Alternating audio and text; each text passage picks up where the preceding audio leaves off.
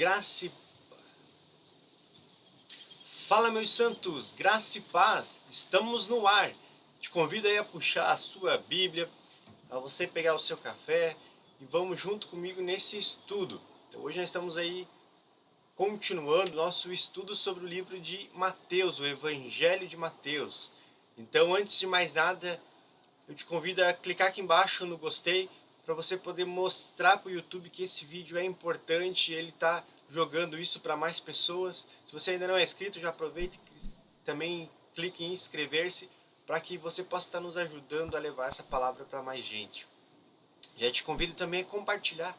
Compartilhe esse vídeo com seus amigos aí, com certeza eles serão edificados através dessa palavra.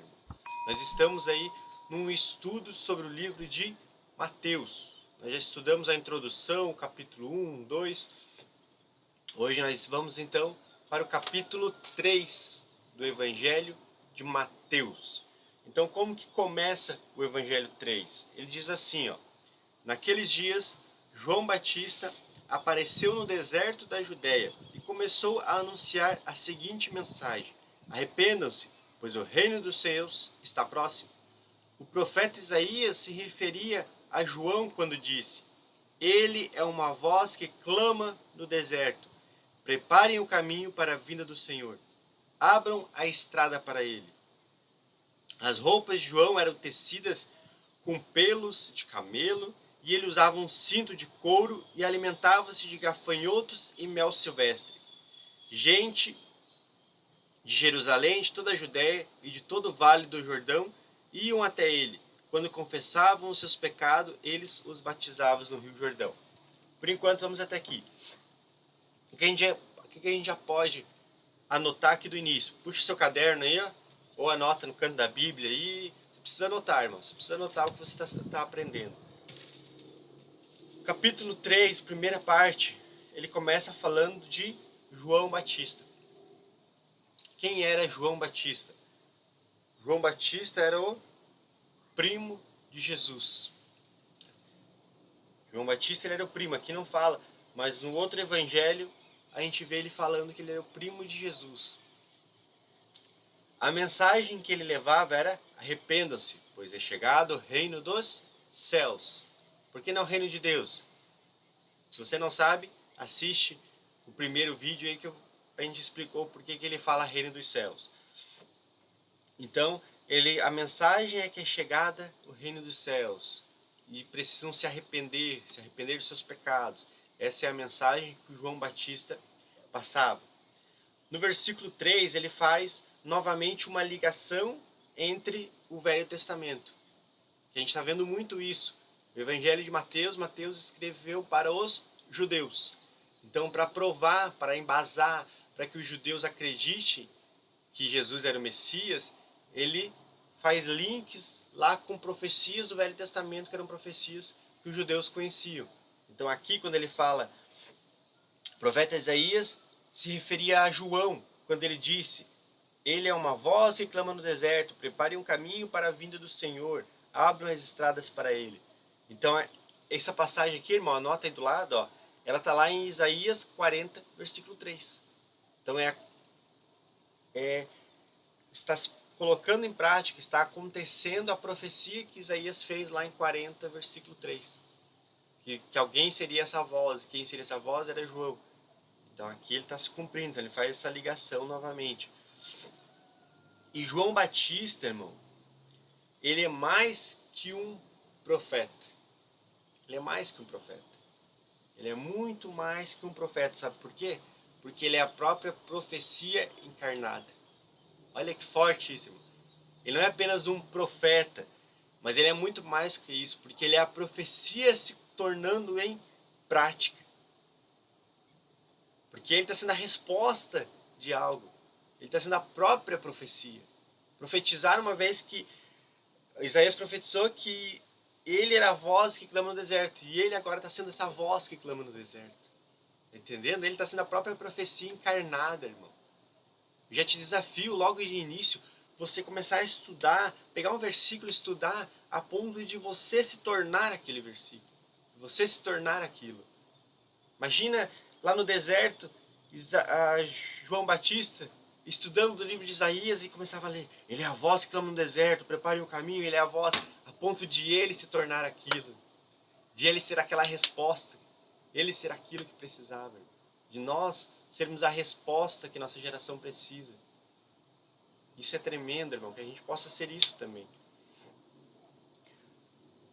O, o chamado de Deus para você é encarnar a palavra de Deus. Por isso que nós devemos estudar, estudar, estudar a ponto de encarnar a palavra de Deus dentro de nós.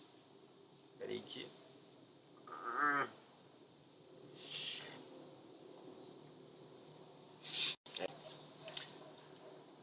No versículo 4, a gente viu que ele fala sobre as roupas de tecido de pelo. Aqui é uma, é uma referência a Elias, irmão. Se você ler, marca aí para você ler depois, lá em 2 Reis, capítulo 1, versículo 8, Elias se vestia dessa forma também. Era a mesma forma que Elias se vestia. E aqui está dizendo que João Batista se vestia assim. Por quê? Porque está fazendo essa referência a Elias para se cumprir o que está escrito em Malaquias 4, 5. Olha que louco. Ele está fazendo uma referência lá de reis de Elias para se cumprir que está escrito em Malaquias 4, 5. Que antes do grande dia do Senhor viria o espírito de Eli, Alguém ia se mover pelo espírito de Elias, como mesmo, ou seja, com a mesma roupagem do ministério de Elias, com a mesma intensidade de Elias. Malaquias 4, 5 fala sobre isso. Então aqui ele está mostrando que ele seria o, novo Elias, vamos dizer assim. Com, a mesma intensidade do ministério de Elias, João Batista veio aqui para dar continuidade ao ministério de Elias. Por isso que ele faz essa referência com a maneira dele de se vestir, será mesmo. Aí nós vemos o versículo 6, que ele fala que, no 5 ele fala, gente de Jerusalém, de toda a Judéia e de todo o Vale do Jordão iam até ele. Quando confessavam os seus pecados, ele os batizava no Rio Jordão. Mas quando João viu que muitos fariseus, saduceus, vinham ao lugar do batismo, e ele os repreendeu abertamente, raça de víboras, exclamou: Quem os convenceu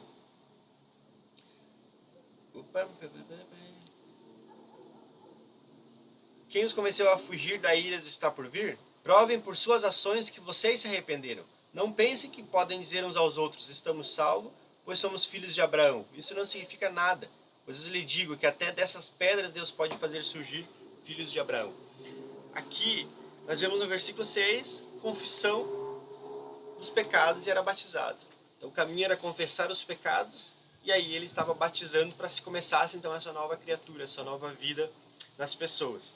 O versículo 7, ele diz que vem muitos fariseus, começa a vir muitos fariseus, muitos saduceus, para se batizar. E esses homens, eles achavam que, que eles já estavam salvos, porque eles eram de Israel, porque eles eram da filhos de Abraão, da mesma descendência, então eles achavam que eles já estavam salvos. Eles acreditavam muito que eles eram salvos pelaquilo que eles faziam.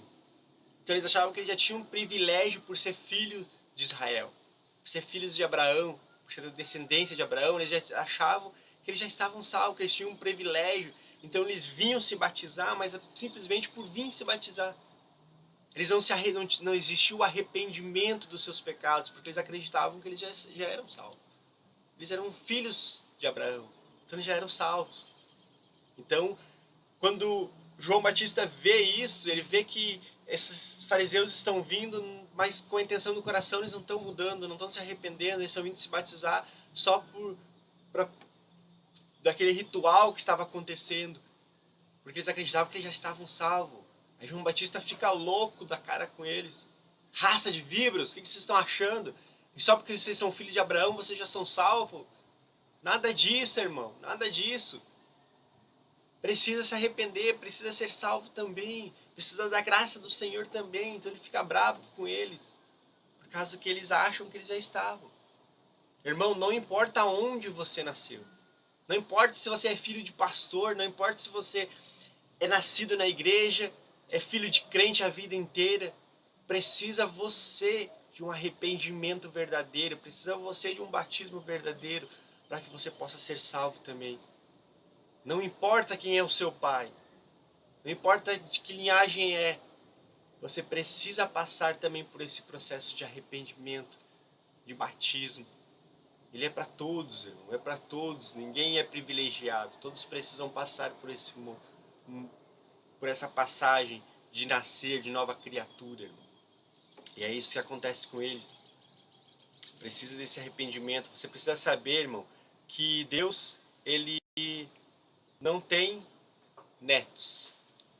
Ou você é filho ou você é inimigo de Deus. Não é porque ah, eu sou eu sou descendente lá de Abraão, então eu sou neto de Deus. Não, não interessa. Ele tem filhos.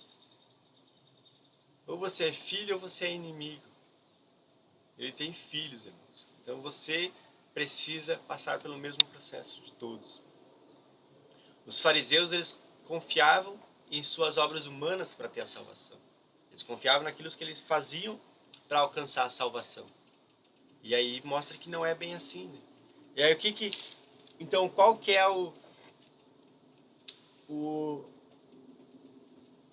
a, a atitude que eles precisam fazer? Já que eles estão tão ligados a fazer coisas, João Batista diz algo para eles.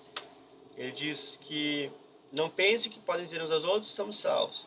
Agora mesmo o machado do julgamento está pronto para cortar, cortar as raízes das árvores. Toda árvore que não produzir bons frutos será cortada e lançada ao fogo. Eu batizo com água aquele que se arrepender depois de mim, porém virá alguém mais poderoso que eu, alguém muito superior, cujas sandálias não sou digno de carregar. Ele os batizará com o Espírito Santo e com fogo. Ele já tem na mão a pá e separará a palha.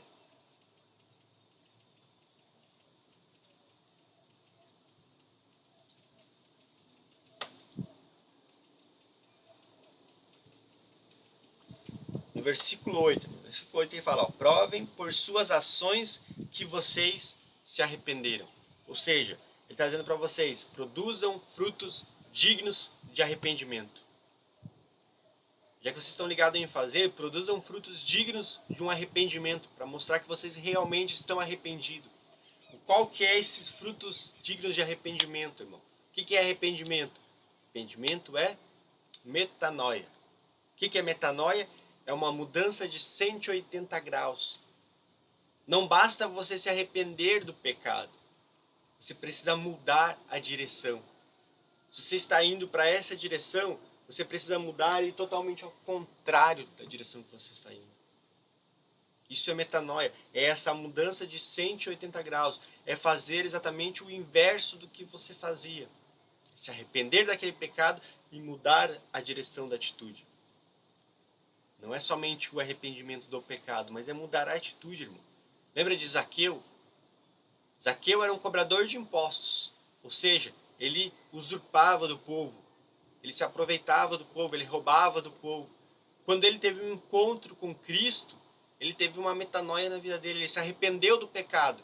Ele disse: Não, eu não vou mais pecar, eu não vou mais cobrar impostos, eu não vou mais extorquir o povo. Mas ele não apenas se arrependeu do pecado. Mas o que, que ele fez? Eu vou devolver a mais para essas pessoas. Ou seja, ele roubava, agora ele está sendo generoso com as pessoas, ele está dando para as pessoas, ele está devolvendo para as pessoas. Ele está vindo para cá, agora está vindo para cá. Isso é metanoia, isso é arrependimento, é isso que João Batista está falando para aqueles fariseus. Tá bom, vocês acham que já são salvos? Então eu quero ver que vocês tenham atitudes que sejam realmente dignas do arrependimento. Deixem de fazer o que vocês estão fazendo e façam o inverso. Aí sim vocês estão mostrando que estão realmente arrependidos. Não é apenas uma palavra, mas realmente é em atitudes que vocês estão arrependidos. É isso que João Batista pede para esses fariseus fazerem. Aí a gente vê do versículo 11 que diz assim, ó: Eu batizo com água aqueles que se arrependem depois de mim, porém, virá alguém mais poderoso que eu, alguém muito superior, cujas sandálias não sou digno de carregar. Ele os batizará com o Espírito Santo e com fogo. Aí ele fala então que ele está batizando com água para os arrependimentos, mas viria alguém depois que batizaria com o Espírito e com o fogo, com o Espírito Santo e com fogo. Esse eu quero chamar a atenção e te ensinar uma coisa hoje, irmão. esse fogo aqui, será que é um fogo bom? Será que realmente é o que a gente precisa? A gente às vezes lê o versículo isolado e diz: Oh Senhor, vem me batizar com o seu Espírito Santo, me batiza com o seu fogo, Pai. Queima-me com o seu fogo, Senhor. Existe, irmão, na passagem do Senhor, na Bíblia, várias passagens falando sobre fogo. Existem passagens que falam sobre fogo, realmente um fogo bom, um fogo que vem de Deus, um fogo do Espírito. E algumas passagens vem o fogo consumidor, o fogo condenador. Por isso que a gente não pode pegar um versículo apenas e colocar ele como prática. Nós precisamos entender qual é o contexto que ele está escrito para saber se realmente ele é um fogo bom ou não, se realmente é o que nós precisamos ou não. Então ele está dizendo que, os, que Jesus, seja, aquele que viria depois dele, iria batizar com o Espírito Santo e com o fogo. Mas será que esse fogo é um fogo bom para nós pedimos para ser batizado com esse fogo? O que, que acontece? Se você for ler antes, o que, que ele diz antes? Agora mesmo, machado do julgamento está pronto para cortar as raízes das árvores. Toda árvore que não produzir bons frutos será cortada e lançada ao fogo. Para que é um fogo bom, então? Está dizendo de lançar essas árvores ao aquele fogo ali. Se a gente for ler para frente, está escrito que ele já tem na mão a pá e com ela vai separar a palha e o trigo. Limpará a área onde os cereais são derrubados. Juntará o trigo no celeiro, mas queimará a palha no fogo que nunca se apaga. Então veja que esse fogo que está falando aqui, irmão, é um fogo consumidor. É um fogo condenador. É um fogo de condenação. Não é um fogo bom, é um fogo ruim. É um fogo de alguém que vai ser condenado. Então, quando ele fala que está batizando aqui com fogo, ele está falando que está batizando com fogo de condenação. Às vezes a gente pede algo sem saber o que, que é. Estão pedindo condenação sobre a nossa vida. Mas o porquê, então? O que está que que tá nos ensinando aqui que eu quero que você entenda? Ele está dizendo que quando João Batista está falando que quando Jesus chegasse, ele iria trazer dois caminhos para as pessoas escolherem. Isso é uma bifurcação. Ou você escolheria o caminho que você seria batizado com o Espírito Santo, ou você escolheria o caminho que você vai ser batizado com o fogo consumidor. tá entendendo, irmão? Tá entendendo o que, que é aqui? Você teria dois caminhos. Ou você vai ser batizado com o fogo consumidor ou com o Espírito Santo. Então não peça para você ser batizado com esse fogo, irmão. Esse fogo é fogo de condenação é para aqueles que não aceitassem a Cristo, é para aqueles que não escolhessem ser batizado com o Espírito Santo, com Jesus, com o Messias. Então eles iriam para o caminho do fogo consumidor, que é onde seria cortada a árvore e lançada esse fogo, onde as palhas seriam queimadas. Então olhe bem, irmão, nós pedimos sem saber. Continuando do versículo 13 para frente, diz assim, ó, Jesus foi da Galileia a Rio Jordão para que João o batizasse. João, porém, tentou impedi-lo. Eu é que preciso ser batizado pelo Senhor, disse ele. Então, por que vem a mim? Jesus respondeu: É necessário que, sejam, que seja assim, pois devemos fazer tudo o que Deus requer. E João concordou em batizá-lo. Depois do batismo, enquanto Jesus saía da água, o céu se abriu, ele viu o Espírito de Deus descer como uma pomba e pousar sobre ele. Em uma voz do céu disse: Este é o meu filho amado e que me dá grande alegria. Então veja que a primeira coisa que a gente vê aqui no versículo 13 é que João ele não quer batizar Jesus. Jesus chega até João e pede para ser batizado por João. Mas João sabe quem é Jesus. João sabe que Jesus era um cara santo, porque batismo era arrependimento. E Jesus tinha do que se arrepender. Então ele sabia que Jesus não precisava passar pelo arrependimento. Diferente dos fariseus, que ele fez questão de nem batizar, vamos dizer assim, de eles provarem que precisavam. Ele vê que Jesus não, ele sabe que Jesus não precisava de arrependimento, não precisava de batismo. Então ele diz: "Não. É você que precisa me batizar. É o Senhor que precisa me batizar. Eu que preciso de arrependimento. Não é o Senhor." Mas aí Jesus pede para ele: não, eu preciso ser batizado. Eu preciso que você me batize. Então, por que que ele, por que que Jesus faz questão de ser batizado, irmão? Por que que ele precisava ser batizado? Primeiro, irmão, para identificação com os pecadores, para ele se identificar com nós, para ele mostrar que ele estava sendo igual a nós, que ele não era alguém totalmente diferente, mas para ter identificação com os pecadores, ele se batiza como todos os pecadores fazem. Ele mostra qual é o caminho que nós devemos seguir. Ele mostra em atitudes como nós devemos fazer. Então ele começa se batizando por causa disso, irmão. Ele se batiza como pecador, porque lá no final ele ia para a cruz como um pecador também. Então, em dois momentos, ele mostra claramente a identificação conosco. Ele se batiza como nós, porque somos pecadores, e morre numa cruz como se fosse um pecador também, para mostrar que nós devemos morrer numa cruz também. Nós devemos morrer para esse mundo também. E a segunda coisa significa morte e ressurreição. Porque o batismo significava uma morte e você ter uma ressurreição, uma nova vida. Então ele mostra isso através de atitude também, por isso que ele se batiza. E no versículo 16 nós vemos claramente a Trindade se, se revelando, a Trindade sendo apresentada. Porque nós temos o Filho Jesus Cristo se batizando nós temos a presença do Espírito Santo através de uma pomba que desce ali. E nós temos a voz do Pai falando com o Filho. Então, claramente, nós temos a trindade representada ali: o Filho, o Espírito Santo e o Pai, irmão. Isso é forte, isso é tremendo, irmão. E aí, o que, que o Pai fala? Este é o meu filho que me dá grande alegria. Neste momento, Jesus ainda não tinha feito nada, irmão. Jesus estava iniciando o seu processo, o seu ministério. Ele ainda não tinha feito nada do, do seu ministério para Deus. Ele estava apenas iniciando e Deus olha para ele e já diz: Você é o meu filho amado e que tem me dado alegria.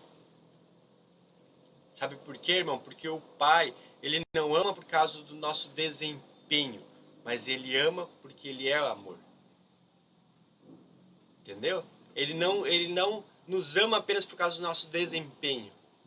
Ah, não, eu estou fazendo tudo certo, ele me ama. Se eu fazer errado, pronto, ele já não me ama mais. Porque eu fiz errado, porque eu pequei. Agora ele não me ama mais. Não, ele não está atrelado ao nosso desempenho. Ele nos ama porque ele é amor. É na essência dele, está intrínseco dentro dele o amor. Então ele nos ama de qualquer maneira. Ele vai nos amar mesmo assim. Não importa qual seja o nosso desempenho, ele já nos ama desde o início. Ele já nos ama, já nos separou desde o início com esse amor. Um amor que não quer em troca, mas ele quer apenas nos amar. Por isso nós devemos cada vez mais se entregar para ele. Isso se chama graça. Isso se chama graça. Todos os nascidos de novo são filhos amados de Deus. Todos os que passaram pelo batismo são filhos amados de Deus, porque ele já nos ama, irmão. Isso se chama a graça do Senhor sobre a nossa vida. Isso se chama a graça.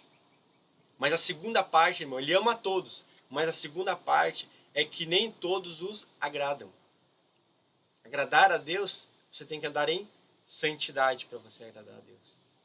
Ele ama a todos. Todos os filhos são amados. Mas nem todos acabam agradando pelas escolhas que têm vivido a sua vida. Por isso nós devemos viver uma vida de santidade para agradar ao Pai, esse Pai que tanto nos ama. Irmão. E ele, ter, ele termina falando isso porque ele está alimentando Jesus. Porque depois, no capítulo 4 que a gente vai estudar, Jesus começa no deserto. Jesus começa dentro do deserto, passando fome, num jejum de 40 dias. Então, o que Deus faz aqui é alimentar o filho antes de ele ir para o deserto. Porque depois, quando ele chegar no deserto e o diabo oferecer coisas para ele, ele vai dizer: Não, eu não quero. Eu não quero porque o meu pai já me alimentou, meu pai já disse que me ama, meu pai já disse que está comigo, meu pai já disse que me ama antes. Ele veio primeiro que você. Por isso, irmão, diga eu te amo para quem está do teu lado, diga eu te amo para as pessoas. Demonstre isso, irmão.